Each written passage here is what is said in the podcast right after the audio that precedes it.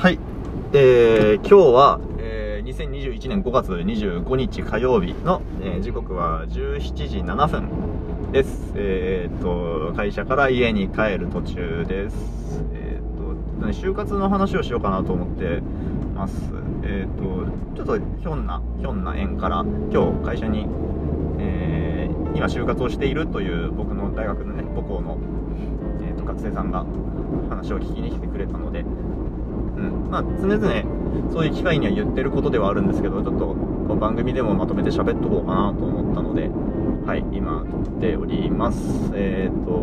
ま結論から言うと僕就活を企業に選んでもらう場企業にアピールする場ではなくてえ企業と自分とのマッチングを図る場だと思ってるんですね。だからその、えーいわゆる面接のセオリーとか、えエントリーシートの正しい書き方アピールがよりできる書き方みたいなのには全く当時僕就活してる時から全く興味がなくてうん。ただ、えー自分はこんな人間である。でこんなことに興味を持っている。あなたの会社にはこういうことを期待して今採用試験を受けているっていうことをできるだけ伝えるようにしてで会社の方からも自分があなたの会社に期待していることってこういう理解で合ってますかみたいなことを、えー、と読み取ったり質問したりっていうようなスタンスでいたんですねでまあ結局えっ、と最終的にはいい会社に巡り合えて就職をしたんですけどまあ3年で辞めちゃいましたけどうん、その就活自体は全くミスマッチがなかったと思っております。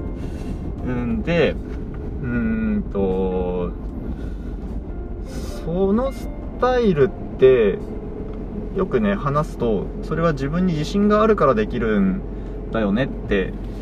言われるんですけど、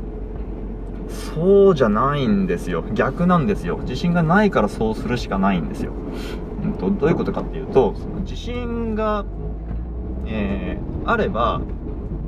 自分を120%よく見せて、それで採用されてもいいんですけど、僕はそれをやってしまうと、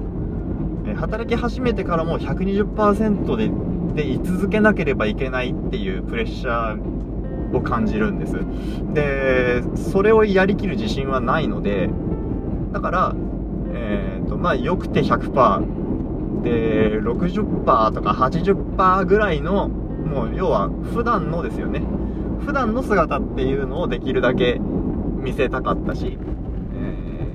会社の方にも、その、面接のために取り繕った何かではなくって、なんか、えー普段の仕事の様子だとか、と、達成したい理想だとか、なんかそういう、そういうことを読み取るようにしてましたね、面接では特に。うん。えー、あ、もうこれ言いたいこと全部終わったんじゃないか。うん。だから、まあ、いいやじゃあまとめよう。えっと、つまり、えー就活っていうのは僕の解釈では、えー企業に自分を選んでもらう場っていうだけではなく自分も企業を選ぶ側なのであると